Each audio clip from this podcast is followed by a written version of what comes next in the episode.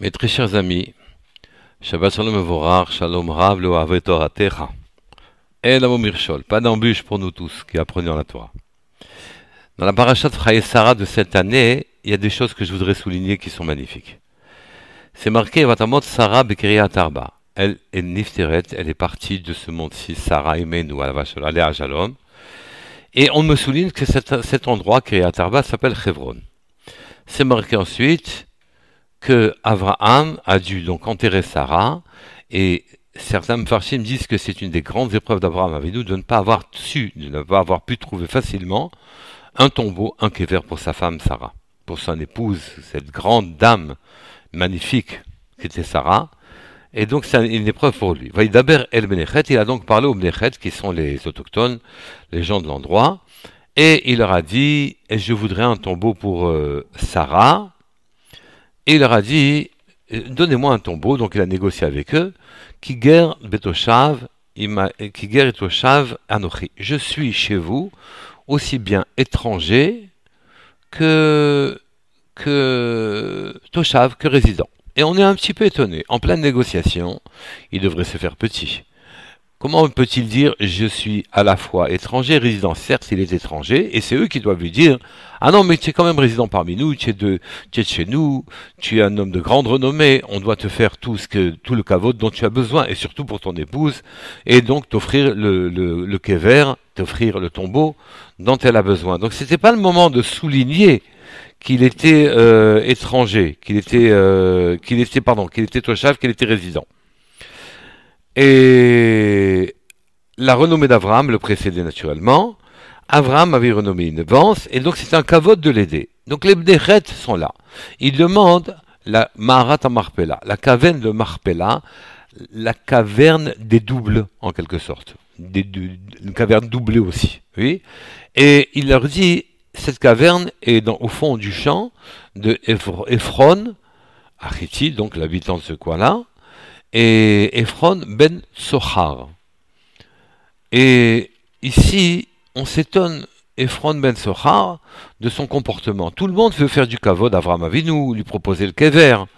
Alors on ne comprend pas hein, l'attitude que Ephron va avoir avec Avram. Naturellement, il lui dit immédiatement, tu as besoin d'enterrer le mort, Hasade Natatilecha Vega Mamar je te donne le, champ dans lequel il y a la caverne et aussi la caverne. C'est à toi. Oui Abraham dit non, je veux payer. Et alors à ce moment-là, sans aucune honte, Ephron vient et donne un prix exorbitant pour le, mètre carré du lieu. Il donne un prix de, 400 shekels au vers la socher, c'est-à-dire vraiment du dollar ou de l'euro, quoi. Les monnaies fortes ou du franc suisse, d'accord? Et des monnaies fortes, des monnaies qui tiennent. Et on ne comprend pas comment, d'un côté, il lui dit je te donne le champ, de l'autre côté, devant l'insistance d'Abraham, il monte le prix tout de suite, sans honte, alors que normalement, ce sont des gens qui voulaient réserver du kavod à Abraham, avec à Abraham Avinu, et que donc tout ceci se passait aux yeux et au su de tout le monde. Comment il a changé d'attitude D'un coup, il donne le champ, de l'autre côté, Abraham veut payer, il dit ah, tu veux payer, c'est rien du tout entre nous, et il lui donne une somme exorbitante. Bien sûr que nous qui savons quelle est la valeur de Marata Marpella, même le prix qu'il a donné est très en dessous de ce qu'il aurait pu demander. Mais malgré tout, il faut comprendre pour quelle raison Abraham Avinu a euh, accepté, a demandé que ça se fasse devant tout le monde, et a accepté euh, ce prix-là. Il y a un passage du Shetraïl, Miinsa, une épouse vertueuse comme Sarah et Menou. Miinsa, est-ce qu'on en trouve? Oui. Et sur cette épouse, on dit euh, Elle a convoité un champ, elle a même presque comploté pour l'avoir. Vatikachehu, et elle a réussi à le prendre. De quoi parlons-nous? De quel champ parlons-nous? Réponse du de la, Maharat à Marpella, de la caverne de Marpella. Pour quelle raison devait-elle tellement convoiter ce tombeau là-bas? On est en Eretz Israël. Pour quelle raison à Hebron il devrait y avoir une convoitise particulière au point de comploter pour avoir cette, euh, cette caverne-là? On va le comprendre. En vérité, avant ça, je voudrais vous parler de comment Avram Avinu a découvert la caverne de Marpella et pourquoi elle porte son nom. Ici, c'est marqué, le propriétaire de cette caverne s'appelle Ephron ben Sochar. Les Chachamim ne manquent pas de souligner que c'est écrit Ephron, c'est son nom, Ben Sochar, ce sont les mêmes lettres que Retzach, meurtre.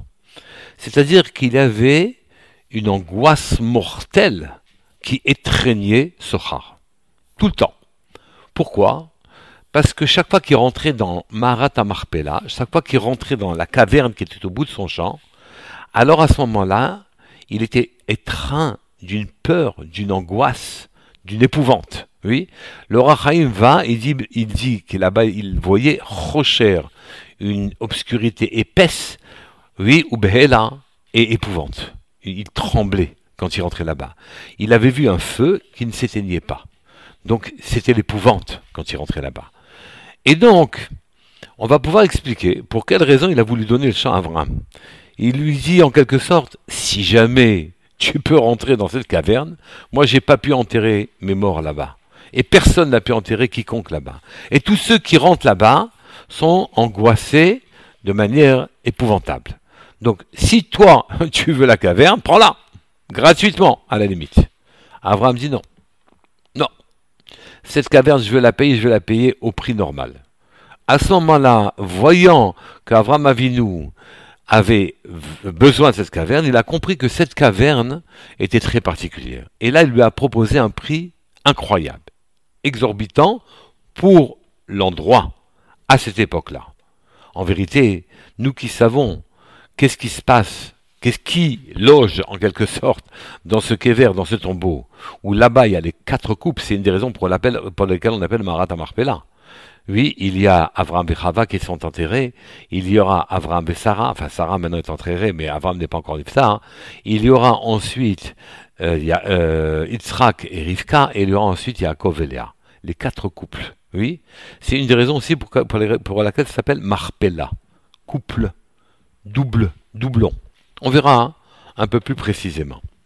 Et donc, effectivement, une, épouvante mortelle les traînait quand ils rentraient dans la caverne. Mais là où on en est, maintenant on va pouvoir comprendre pourquoi Abraham s'est affiché à la fois comme guerre, Vetoshav. Qu'est-ce que ça veut dire guerre? Je suis étranger parmi vous.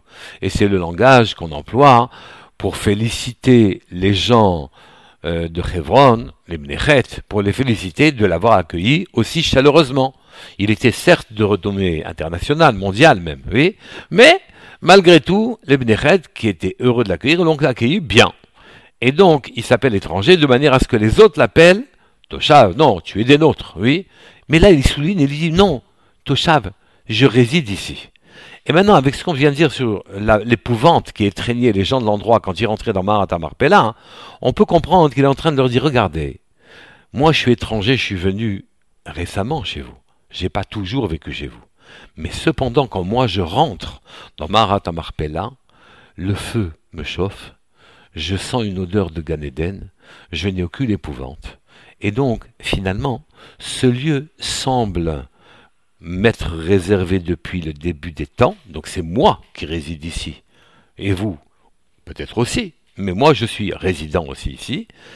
Et, euh, et finalement, vous, vous avez moins de droits que moi sur cet endroit-là.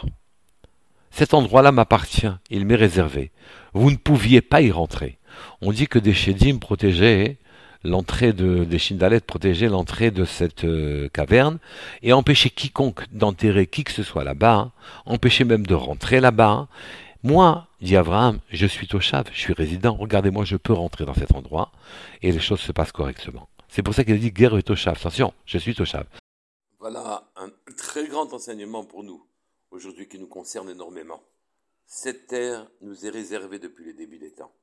Cette terre est la nôtre. En quelque sorte, elle réagit quand nous l'habitons. En bien parfois, en moins bien parfois. Cet endroit se met comme vivant pour nous.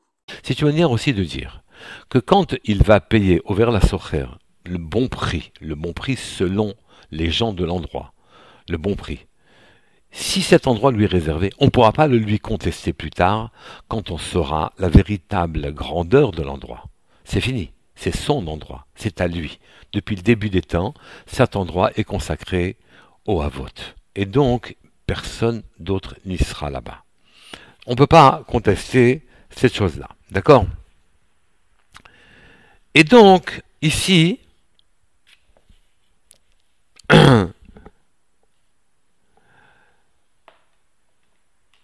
cet endroit, une fois qu'Abraham va enterrer sa, son épouse dedans, et qu'il va prendre possession de cet endroit, c'est marqué Vayakom.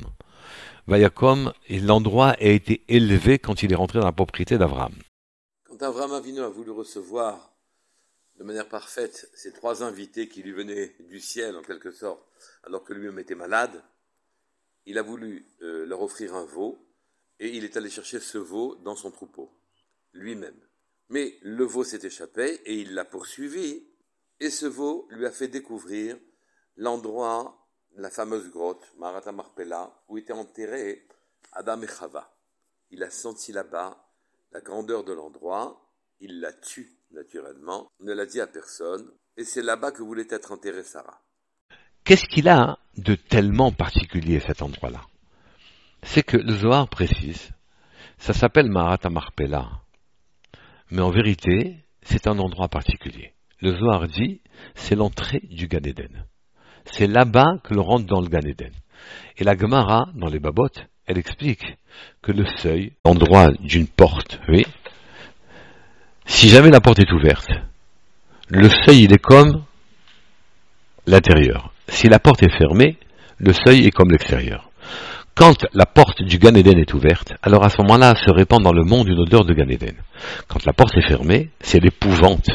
Le monde est livré en quelque sorte à, à l'action des hommes. Dans ce qu'elles ont de grand, de, quand elles, dans, ce qu'elles ont de grandeur et dans ce qu'elles ont de décadence. le monde est livré à l'homme. Et alors à ce moment-là, il n'y a rien de spirituel. La porte du Gan Eden est fermée. Mais on va voir que nos avots, d'une manière générale, vont par leur mitzvot et leur comportement devenir des gens qui ont ouvert la porte du Gan Eden. Donc Maramata Marpella, hein, c'est l'entrée du Gan Eden, qui relie, qui ouvre le monde d'en bas et le monde d'en haut. Le monde d'en bas et le monde d'en haut. Oui. Et l'univers entier appartient certes à Hachem. Il, il, est, ce monde d'en bas appartient entièrement à Hachem. Mais il a livré à Hachem le monde à l'homme. Il a livré le monde à l'homme qui, par ses actions, peut faire du monde un endroit magnifique, particulier, ou un endroit terrible, où il ne fait pas bon vivre. Soit la porte du Gan Eden est fermée. Et donc à ce moment-là, même au seuil du Gan Eden, à un mètre de la porte du Gan Eden, c'est le monde terrible qui vit. Soit la porte est ouverte, et effectivement, le Gan Eden est là. Vous avez compris déjà que les Bnechet qui n'avaient pas le comportement qu'Hachem attend des hommes, alors, les Bnechet, eux, ils vivaient dans un monde fermé, donc ils étaient épouvantés quand ils approchaient la porte du Gan Eden. Bien que ce soit la porte du Gan Eden, ils étaient épouvantés. Mais quand Abraham s'est approché de la porte du Gan Eden, au contraire, lui, il a senti un rire, une odeur, l'odeur du jardin d'Éden, il l'a senti là-bas, la lumière s'est illuminée, le rocher, l'obscurité a disparu, et tout s'est ouvert pour Abraham Avinu. Maintenant, vous avez compris. Marat Marpella, c'est la porte du Gan Eden. La porte est ouverte, le monde respire le Gan Eden. La porte est fermée, le monde est un enfer, dirigé par des hommes mauvais. Comment ouvrir cette porte? Bien sûr que cette porte n'est ouverte que par des grands hommes. Elle est ouverte aussi par tout le peuple d'Israël, à condition qu'il fasse Torah, mitzvot, plein de kavana, qu'il ressente le bonheur d'être juif. Mais n'oubliez pas, cette caverne cette grotte s'appelle Marat Amarpela, la grotte des doublons en quelque sorte. L'homme était enterré avec sa femme et que donc on peut en tirer une conclusion, c'est que la grandeur ne s'acquiert qu'avec la complicité, le soutien parfait de son épouse, Shabbat Shalom.